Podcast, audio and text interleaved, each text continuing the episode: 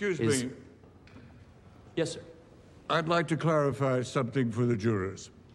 There are two Hoffmans in this courtroom the defendant, Abby Hoffman, and myself, Judge Julius Hoffman. Thank you, sir. I didn't want there to be confusion on the matter. Man, I don't think there's much chance they're gonna mix us up. You will address this court as judge or your honor, and you will not address this court until. You will not address this court.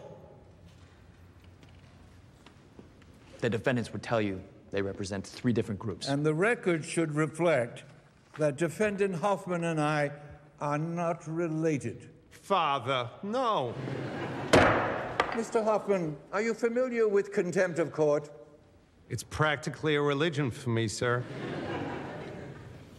Your Honor, Continue. they succeeded. Excuse me. Have we identified the other defendants for the record? Uh, Mr. Um, Wiener, Weiner. Mr. Freunds, and Mr. Dillinger. Dellinger, Your Honor. What's going on here? Uh, Your Honor, you're referring to the defendant Dellinger. Derringer. It's Dellinger, sir. Note the prosecution was referring to the defendant Derringer, not Dellinger. It is Dellinger, Your Honor. Can we straighten this out? Sure. Dillinger was a bank robber. Derringer is a gun. He's David Dellinger, and the judge and I are not related. Your Honor, I'd like.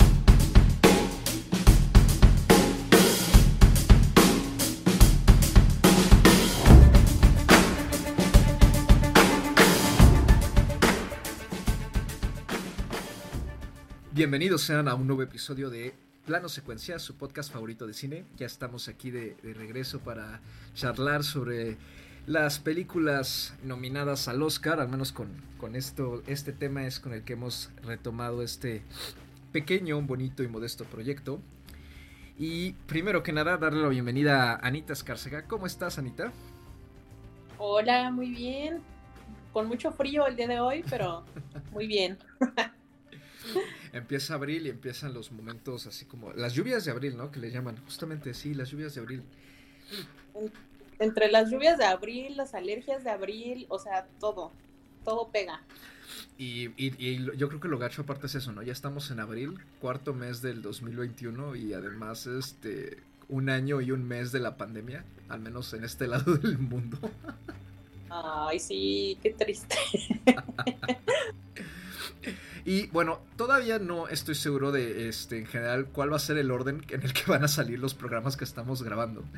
Entonces, este, si este es el primero que escuchan de esta última tanda reciente, eh, estamos haciendo programas especiales de cada una de las ocho películas nominadas a mejor película en esta entrega, la número 93 de los premios de la Academia, que se atrasó a, hacia finales de abril por toda la situación COVID, pandemia y desastre mundial. Eh, yo soy Carlos Ochoa, de nuevo gracias por eh, unirse a nosotros. Esta vez este programa es nada más entre nosotros dos, ¿no? También por cuestiones de, conexión y de economía. Eh, ya estarán ahí saliendo los programas eh, eh, dedicados a Promising Young Woman, a Judas and the Black Messiah y a todas las demás. Y la película que nos corresponde en esta ocasión es la primera de todas, creo, de, de las ocho nominadas, la primera que se estrenó y una de las principales afectadas el año pasado por toda la situación COVID-19. Es nada más y nada menos que The Trial of, of the Chicago Seven, el juicio de los siete de Chicago, un drama histórico de tipo legal, escrito y dirigido por Aaron Sorkin, el famoso guionista tanto de cine como televisión, a quien seguro tienen en mente por haber escrito el pr- prodigioso guion de la red social de Social Network hace ya unos 10 años. Es también famoso por ser una de las principales mentes detrás de la aclamada serie de política de West Wing, eh, Studio 60 y además ha escrito los guiones de Charlie Wilson's War, Moneyball, Steve Jobs y eh, debutó hace unos 3-4 añitos con 4 años sí, en el 2017 con Molly's Game, su primera este, película como director. Y bueno, ahora este, repite en dirección con este drama histórico encabezado, eh, encabezado, enfocado en contarnos la historia de los siete de Chicago, un grupo de protestantes, eh, sí son protestantes, la gente que protesta sí son protestantes. Sí, no. Ay, no sé, creo que sí, pero, ay, no sé. Manifestantes, no vamos sé a decir. español. Porque es que como que. Sí, yo también ahorita como que me perdí, ¿no? Como que digo, protestante es la gente relacionada con, con- con la religión, ¿no? Este, bueno, de manifestantes eh, en contra de la guerra de Vietnam, que fueron acusados de conspiración y otros cargos, a- e- entre ellos incitar a motines en la Convención Nacional Demócrata eh, que se realizó en Chicago en 1900 de- de 1968 eh, y todo el desbarajuste mediático que se forjó alrededor de estas personas. ¿no? El elenco incluye a Sacha Baron Cohen, Joseph Gordon-Levitt, Yahya Abdul-Mateen II, eh, Michael Keaton, Frank Langella, John Carroll Lynch, Eddie Redmayne, Mark Rylance, Jeremy Strong y Ben Scheckman. Y originalmente esta película pertenece a Paramount Pictures e iba a ser obviamente estrenada en cine y ya fue después que eh, los derechos de distribución fueron vendidos a Netflix eh, por toda la situación que, que ya hemos estado comentando y que no nos deja en paz hasta, hasta la fecha. Y pues, ¿qué, ¿con qué podemos empezar? no? Prácticamente la sinopsis ya, ya la dijimos, ¿no? Es esta crónica de cómo esta- todas estas personas se ven involucradas eh, a su manera, ¿no? En, estas protestas en contra de la guerra de Vietnam y cómo parece que todas las circunstancias y la tensión eh, sociopolítica que hay en Chicago eh, los pone en el momento y en el lugar equivocados y terminan no solo siendo arrestados, sino también enjuiciados con cargos injustos. Eh, ¿Qué te pareció a ti la película, Anita? Eh, a primeras así tintas. A primeras así impresiones, la película me parece que, mira, e- es un trabajo decente, es un trabajo adecuado. Mira, lo que pasa es que cuando yo vi esta película, eh, como que yo en lo personal no soy muy fan de las películas de juicios en general. Digo, obviamente hay sus acepciones, ¿no? O sea, tenemos 12 hombres en pugna, que, que- es una maravilla. Pero vaya, de ahí en fuera estoy hablando de películas, sobre todo de los 80s y 90s, que eran, que se puso muy de moda, ¿no? Hacer películas de juicios estadounidenses y que, pues, a mí en lo personal no me gustan, ¿no? Entonces, siento que ya de entrada estaba un poco como aleccionada de cierta forma, ¿no? De, lo que iba a ver. Pero fue una grata sorpresa ver que, que, que, pues no, en realidad la película no aburre, la película está, tiene muy buen ritmo, me parece. Tiene, tiene los suficientes flashbacks, pero no demasiados, como ya sabes, cuando es una película y tiene demasiados flashbacks, como que te, rompe muchísimo la narrativa, ¿no? Entonces, no lo sentí para nada en esta película. Me parece que está bien llevada narrativamente. Eh, vaya, de ahí en fuera, honestamente, no sé qué más se puede decir de esta película, ¿no? Obviamente creo que tiene una relevancia y vaya, creo que puedo entender por qué decidieron hacer esta película, porque los temas que trata tienen una relevancia muy actual, ¿no? Sobre todo pues tanto el racismo como la violencia policíaca, ¿no? Que, que- se ha visto muchísimo en los acontecimientos pues muy recientes, ¿no? En Estados Unidos y bueno, en todo el mundo, también en México. Entonces, me parece que, que- que esa es finalmente la relevancia y probablemente la motivación para hacer esta película. Eh, pero creo que, que está demasiado enfocada en las figuras históricas, ¿no? De las que los- estos personajes de los que de los que trata y como que siento que esta esta parte de la mm, de la denuncia social pues puede pasar incluso a segundo plano. No sé si a ti te pareció algo así. Eh, fíjate que a mí, a mí la película me gusta secas. Eh, sí creo que es curioso. A mí Sorkin, Aaron Sorkin me parece... En primera me parece un mejor guionista que, que un mejor director.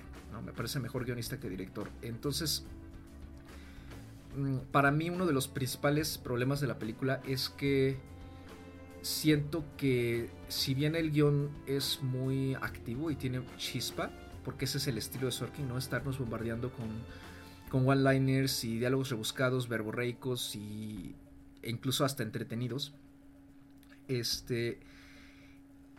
Creo que en todo lo demás, eh, en el manejo de cámara, sobre todo, es donde a mí se me queda muy corta. Y no porque necesariamente tenga que tener algo más, sino porque se nota mucho, creo yo, eh, que, que, que, en términos cinematográficos el estilo termina siendo muy convencional, ¿no? Como se, se queda en el nivel más cómodo y eh, más convencional y, y, poco arriesgado posible y para presentarnos lo que prácticamente es como una película de TV, ¿no? Digo que yo sé que ahora esa división es muy eh, ambigua, ¿no? Porque hay películas para TV que, que están muy bien, ¿no? Y hay películas que terminan en cine este, que están muy mal. ¿no? Entonces, este, sé, sé que eh, puede ser algo ambiguo eso. Pero vamos, me recuerda más bien justamente a, a por momentos, a programas de televisión eh, relacionados con la temática judicial, ¿no? O sea, vamos, que hay muchos. Y que finalmente es el tipo de programas también que fueron inspirados, este, estos eh, shows de por ejemplo, de, intriga corporativa, de intriga política, policíacos, todos tienen mucha influencia de justamente de The West Wing, ¿no? que ha sido una de las series más emblemáticas de, los Estados Unidos en los últimos 25 años. Eh, entonces, como que es, siento que para Sorkin el trabajo es, es casi en automático. ya solo que él ya no solo escribe los guiones, también los dirige. Entonces, eh, pues la película funciona. O sea, funciona para saber quién es quién, funciona para contarnos qué, cómo, cuándo y dónde. Eh, y hasta ahí, creo que se queda en, ese punto. No, no, va un poquito más allá. Eh, y finalmente lo que la rescata mucho, creo, es el elenco. Creo que el elenco es funcional en todos los sentidos, trabajan bien. todos, todo el mundo cumple con su papel muy bien. En particular me gusta mucho lo que hace Jeremy Strong. Eh, y Frank Langella, que para mí es como el MVP, ¿no? Como el, el juez, ¿no? Que es el, uh -huh. es el, personaje más nefasto, pero, pero sí creo que es el personaje con, con, que está interpretado como con más vida, ¿no? Uh -huh. Yo no soy muy fan de Sasha Baron Cohen, pero, pero sí creo que hace también un muy buen trabajo. Eh, y, y, o sea, creo que al, eh, en general, ¿no? La película se o sea, se deja ver muy muy bien. ¿no? Eh, es un poquito cansada, es un poquito larga. ¿no? Eh, y también es de este tipo de películas que está como llena de mucha información, ¿no? Muchos personajes, lo mismo, ¿no? Este, flashbacks, eh, muchos qué, cómo, cuándo y dónde, ¿no? Entonces, uh -huh. Eso hace que el espectador tenga que estar más atento para ir hilando exactamente de dónde viene cada uno de estos este, acusados, ¿no? Y por qué están ahí y, y, exactamente cómo se les ha volteado a todos la tortilla, ¿no? Cómo, cómo las autoridades les han volteado a todos la tortilla para, para ponerlos en la situación en la que están. Uh -huh. eh, ¿A ti qué te parece el elenco en general? Fíjate que, que, ahorita que mencionaste justo a Sasha Baron Cohen, me parece que fue una muy sabia decisión para, para el personaje que, que, tiene. Sí, en general el, el, elenco está muy bien hecho, aunque tengo que admitir que no me encantó la actuación de Eddie Redmayne. Vaya, en general no soy fan de Eddie Redmayne. Creo que muchos actuación. escuchas nuestros este, y en general en Film Twitter están de acuerdo contigo. Sí, sí, o sea, siento que Eddie Redmayne podrá tener mucho charming y lo que quieras, pero honestamente como actor no me encanta. O sea, no me encanta. Y pues esta es una de las actuacioncillas más feas que le he visto. O sea, pero vaya, en general creo que, que, que, que, viéndolo como un collage, tiene justamente, tiene muy, muy buen elenco. Está muy bien elegido justamente el papel del juez y el papel del, de los abogados están muy, muy, muy bien eh, seleccionados. Pero no sé, ¿a ti no te pareció que de repente, o sea, a mí me gustó que la película tuviera un cierto grado de humor, ¿no? Uh -huh. Sí me gustó eso. Pero ¿no te pareció que como que en ocasiones era too much. O sea, con el personaje, no solo el de Sasha Baron Cohen, sino también el otro, el de su amigo. Sí, el de Strong. Pues Ajá. más o menos, ¿no? O sea, creo que. Es que creo que sí llega un punto en que. No es que sea too much, o sea, es que es ese tipo de humor como que en el que a lo mejor. Bueno, yo también particularmente no, no concuerdo mucho. ¿no? Me cuesta conectar. Eh, pero sí creo que es finalmente el tipo de humor de Sorkin que se utiliza en todos sus guiones, ¿no? O sea, vamos, es casi el mismo tipo de humor que, que- que vemos utilizando a Jesse Eisenberg en The Social Network. ¿no? Entonces, eh, no, fíjate que no, no me molestó. Eh, Es que mm, me, me está costando como trabajo diferenciar si, si me molestó el hecho de que hubiera como tanto humor o, si, o más bien era como, como esta caricatura que hace de, de en general el movimiento hippie, ¿no? Que siento que de por sí ya está muy caricaturizado, ¿no? O sea, ya de entrada en la vida, en la historia, ya está muy caricaturizado. Y siento que aporta mucho a eso en- en- con estos dos personajes. Porque fíjate que, que- que no me costó trabajo conectar con el humor, o sea, sí me estaba dando risa. Pero sí siento que, que es una caricatura ya, no sé, o sea, creo que, vaya, si estás, si estás poniéndote unos personajes que son, que vaya, son unos idealistas, ¿no? Por algo están ahí, por algo incluso llegaron a un juicio, porque tienen unos ideales, tienen, ¿no? O sea, y como que te los pongan como, como un par de payasos a veces, híjole, no sé, a mí sí me costó, me costó un poco eso. Fíjate que más bien yo creo que eso es algo, eso es justamente también lo- a lo que iba hace ratito con lo de, eh, la- se nota la, la- la falta de experiencia todavía de Sorkin como director. Creo que le fa- sí le falta una sensibilidad, no solo en cámara, sino incluso en, en la, en la concepción, creo yo, de lo que... Bueno, no, no es que le falte la sensibilidad, porque experiencia tiene mucha como guionista, pero más bien creo que está llegando a un punto, ¿no? Y, y se nota luego en, en las carreras, este, quizá como no, no que ya haya pasado lo mejor de Sorkin, pero como que sí está llegando a un punto en el que más que eh, desarrollar, pareciera que ser, como que dije, ¿no? que se queda en un mismo nivel. Y siento que nos entrega más bien casi como parodias de cosas que ha hecho mejores antes, ¿no? Y yo sentí mucho con la película eso en general. Eh, mucho de lo que de, de- lo que estaba viendo en pantalla, tanto en términos de estilo como en, en historia, sentí que yo ya lo estaba viendo, que yo ya lo había visto más bien, antes de la misma mano, ¿no? y que solamente me está mostrando como un greatest hits de Aaron Sorkin, no, en general. Eh, eso se agrava mucho con, no, eh, no sé si, si lo has llegado a saber, con este famoso término que se ha acuñado ahora respecto a él, que es el Sorkinism, Ujú. en que y yo no sabía, yo me acabo de enterar hace un- unas semanitas, este, que Sorkin recicla muchísimos diálogos de sus guiones. Ay, ajá, sí, sí. Es que, o sea, sabes que sí se nota, o sea, como que, vaya, no es como que yo me sepa los diálogos de memoria de otras películas, ¿no? Pero como dices, como que te da una sensación como de déjà vu, Ándale. como de, mm, ese chistín, o sea, sí está bueno, pero siento que ya lo he escuchado. Exactamente, ¿no? Y, y- escuchado de la misma mano, ¿no? O sea, de- del mismo guionista y en el mismo Sí. estilo. Y, o sea, yo creo que no está na- no tiene nada malo autorreferenciarse y, y, y autoplagiarse, ¿no? Por así decirlo. Pero digamos que es más autorreferenciarse.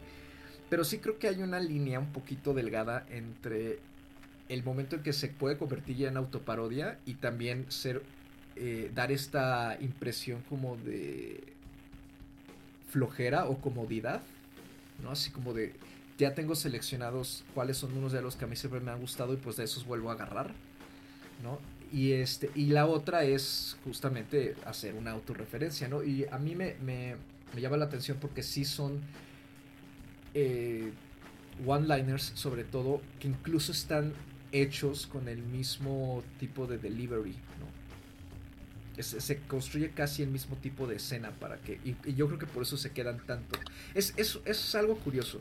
Pero sí creo que. O sea, habrá quienes. Hay, más bien, hay quienes le. Eh, lo estuve platicando en, en Twitter por ahí. Hay quienes les parece como algo muy eh, geeky y tierno, ¿no? Que, que hay ese tipo de, de guiños de, de, Sorkin hacia su propio trabajo. Hay otros a quienes no. Yo soy en, este, en ese segundo grupo. Pero creo que al final el efecto que me genera es, es justo ese, ¿no? Que siento que yo esto yo ya lo había visto y a veces mejor trabajado, ¿no? Entonces, creo que para mí eso hace que la película desluzca mucho y por ejemplo, algo que tampoco me gusta es el final. ¿A ti qué te pareció el final? El final, ah, pues mira, entre que era predecible, porque pues obvio, ¿no? Y aparte pues todos, no sé, conocemos la historia o lo podemos googlear, no sé. Pero siento que también era como muy genérico en general, ¿no? sí. O sea, la, la manera en la que vaya, yo sé que uno puede hacer una película de un hecho histórico que todos sabemos cómo termina, pero lo puedes hacer de una manera original, ¿no? Y en este caso, o sea, ese final me pareció justo como lo que decías, ¿no? Como, como de película de TV. Como de Hallmark Channel. Ándale. sí, sí, no, o sea, siento que le faltó creatividad. Una lifetime. En muchos sentidos. Ándale, sí, o sea, siento que, que, que, le faltó mucha creatividad en general para hacer su película. O sea, yo, yo entiendo que, que, que a veces uno escribe algo que te hace reír y dices, qué chistoso soy, qué simpático soy, ¿no? O sea, lo, lo puedo entender, ¿no? Me, me, hago reír a mí misma. Pero de ahí a que quieras reciclar tanto, tanto, tanto tus diálogos, tus personajes, tus situaciones, tus escenas. Y siento que también ese final tiene mucho que ver con eso que, estabas diciendo, ¿no? O sea, era como, pues sí, el final más genérico que me puedo imaginar de una película.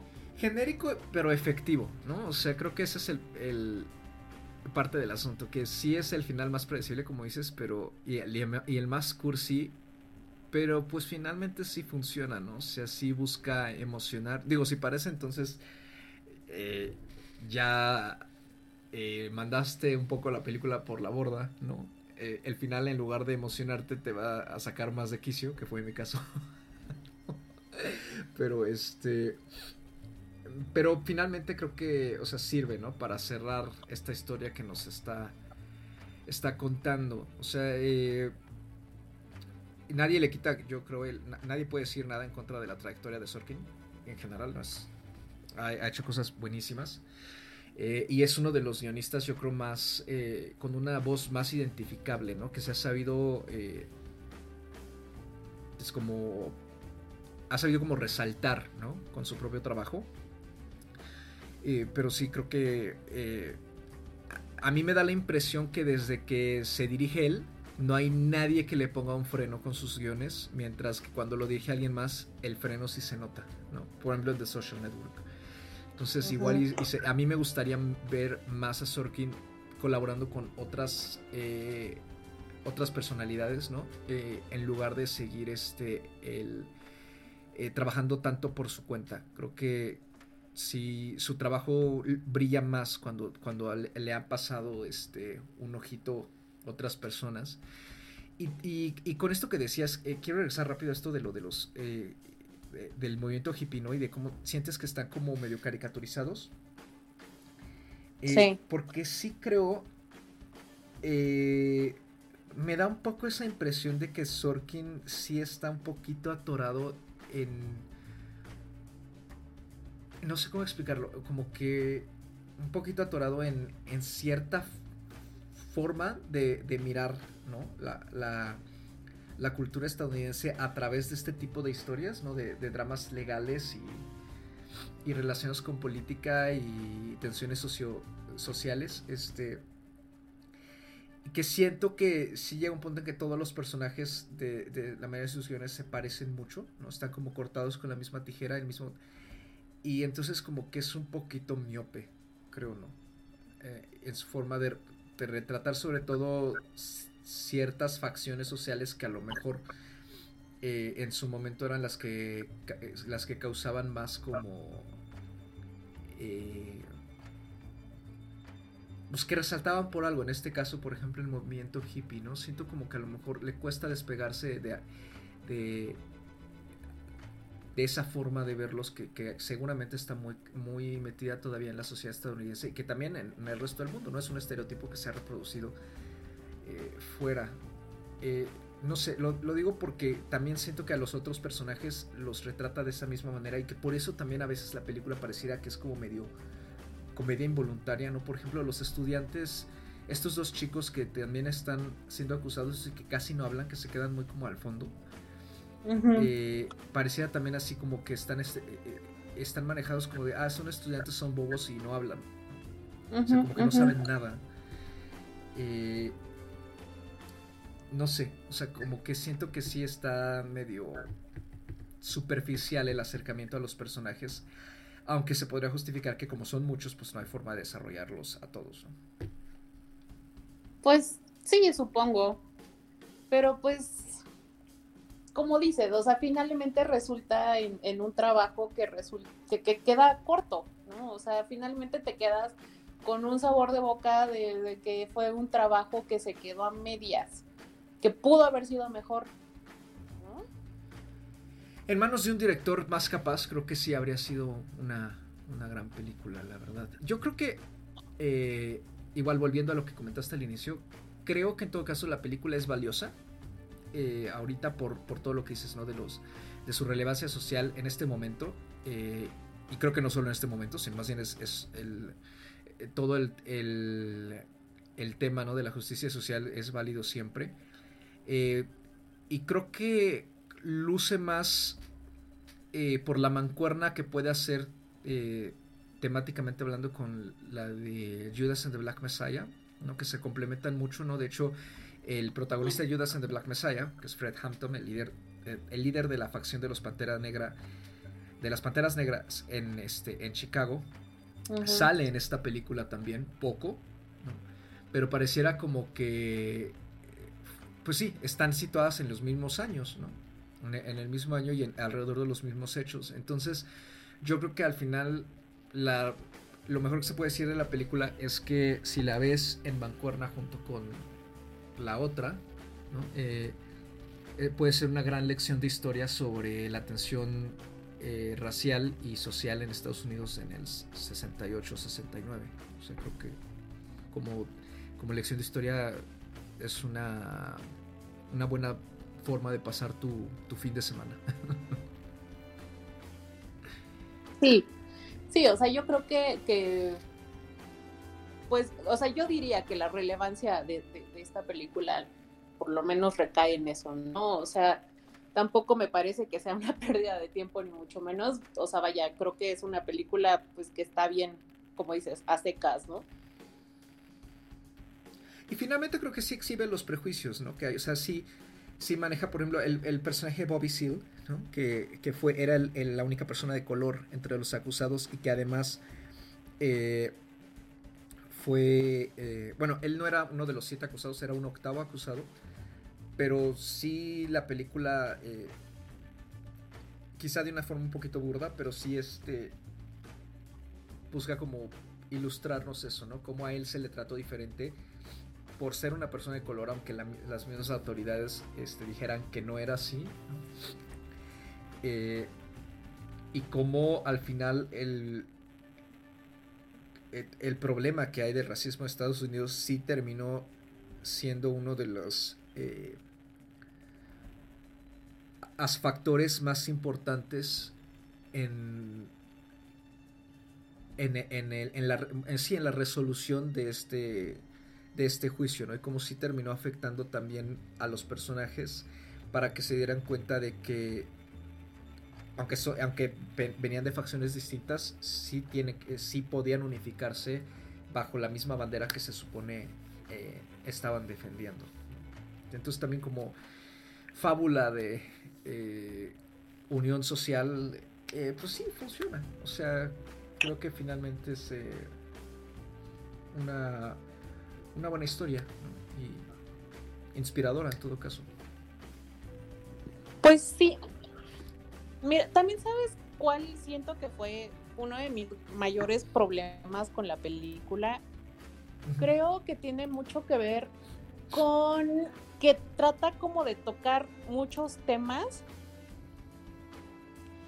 y siento que, o sea, está como muy dispersa, ¿no? La, manera en la que la historia está contada, al grado que trata de, de tr- de tratar varios temas y como que ninguno lo trata de la forma más completa, ¿no? O sea, por ejemplo, pensando en esto, ¿no? En lo del el- personaje de Bobby Seale, cómo, o sea, te ponen una escena fuertísima, ¿no? En- en la parte en la que se lo llevan por orden del juez y lo golpean. Es una escena muy fuerte, es una escena muy, pues que sí te causa, ¿no? Como, como una reacción, como una indignación. Pero después como que ya no se vuelve a tocar el tema del racismo, ¿no? También te tocan el tema de la, de la violencia policíaca, ¿no? De, de cuando están contando cómo sucedieron los hechos y de que los policías te quitan la, la- la- el nombre y esto para golpearlos. Y también, ¿no? O sea, después ya no se menciona nada. Y luego lo de la guerra en Vietnam, ¿no? Está este, este personaje anotando los nombres, ¿no? De todos los, los muertos. Y después, pues eso se retoma al final, ¿no? Con el final este de la película. Pero como que en medio, o sea, sabes que por eso es el juicio, sabes que por eso era la manifestación, pero, o sea, siento que está muy, muy all over the place, ¿sabes? O sea, hay muchos temas que está tocando, pero los toca muy por encimita. Quizá porque... Entonces, siento que esa fue también uno de, de mis problemas con la película. ¿Y no, que, no, no te parece que a lo mejor sea porque Sorkin está demasiado enfocado en armar diálogos padres? Justamente, justamente es eso. O sea, como que es fijarse mucho en la forma y no en el fondo, ¿no? O sea, este diálogo me quedó genial, entonces voy a poner aquí este personaje que lo diga y está wow, increíble. Pero vaya, el, el- el tema de tu película, ¿qué onda, no? Sí, o sea, como, Entonces, como ese- generalistas... Ah, ajá, sigue. No, pues eso, o sea, como que a mí eso en, en particular fue lo que más me causó como... No, tampoco desagrado, porque de nuevo, o sea, la película no me desagradó, no me molestó. Pero vaya, creo que, que- que está mal enfocado en ese sentido, ¿no? O sea, sí es mucho enfocarse en lo genial de tus diálogos, que pues ok, están muy padres, ¿no? Pero vaya, no, no estás escribiendo un tweet, estás haciendo una película. Entonces, una película que además se las está dando de grandilocuente, se las está dando de, miren, hablo de cosas bien fuertes, ¿no? De, hablo de racismo, hablo de, de la guerra, hablo de violencia policial. O sea, sí, pero no estás hablando realmente de nada al mismo tiempo. ¿no? Sí, más enfocada mucho en construir interacciones interesantes entre sus personajes y hasta ahí.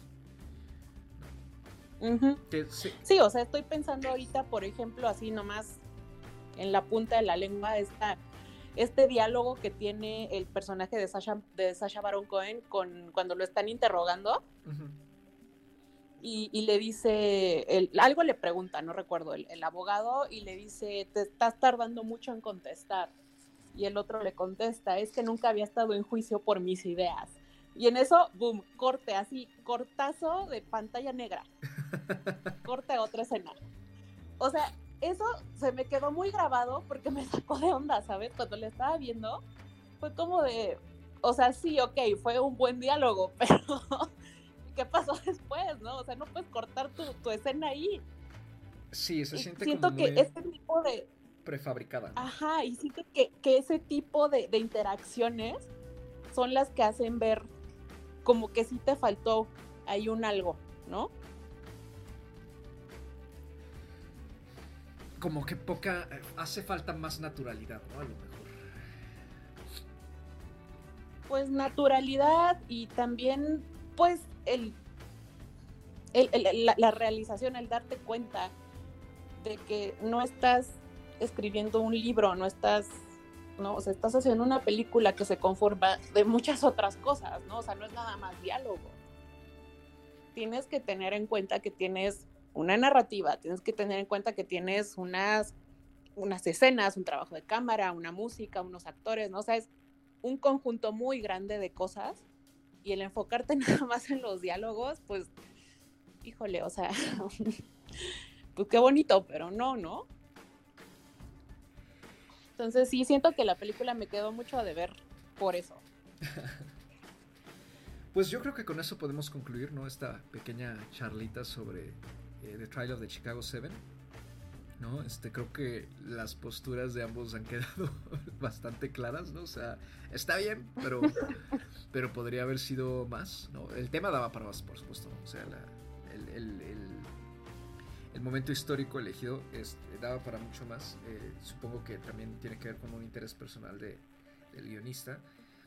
Eh, pueden encontrarla en Netflix, ¿no? Eh, esta es de las películas que probablemente ya la mayoría de las personas que siguen la ceremonia ya la vieron, porque fue, la, como dije, la primera que, que salió al público este, por ahí de septiembre, si no mal recuerdo. Sí, no, y está, está muy disponible. Eh, demasiado disponible, eh, pero este, pues, por si no la han visto y quieren eh, ponerse al día antes del 25 de abril, eh, la pueden encontrar exclusivamente en Netflix. Eh, y pues no sé, ahorita quisieras decir algo más. Eh, o te lanzas a, a decirnos eh, rápidamente en dónde te podemos encontrar para seguir la, la conversación. Ay, pero primero quiero darle sus estrellitas, como es debido. Ah, va. Como Sí. Dios manda. Eh, mira, yo le puse tres estrellas. No sé si me vi muy dadivosa. Honestamente, para mí tres estrellas, porque vaya, no es mala, pero tampoco es sobresaliente, ¿no? Entonces, eh, tres estrellas. Ah, mm, mm, mm, ¿Qué más? Así, me pueden encontrar en Twitter o en Instagram como arroba animalceluloide. Pues me pueden etiquetar, me pueden arrobar. Si ya vieron la película, cuéntenme qué les pareció. Pues a ver, ¿no? Perfecto, sí, sí, yo tuve que darle estrellas también, sí, le daría tres estrellas. O sea, creo que. Eh, o sea, está, está bien, ¿no? A secas. Eh, a mí me pueden encontrar en Twitter como arroba. eh, Es que me Mr. encanta. que el. Deberíamos, deberíamos hacer una reseña así de tres estrellas y en la descripción, me.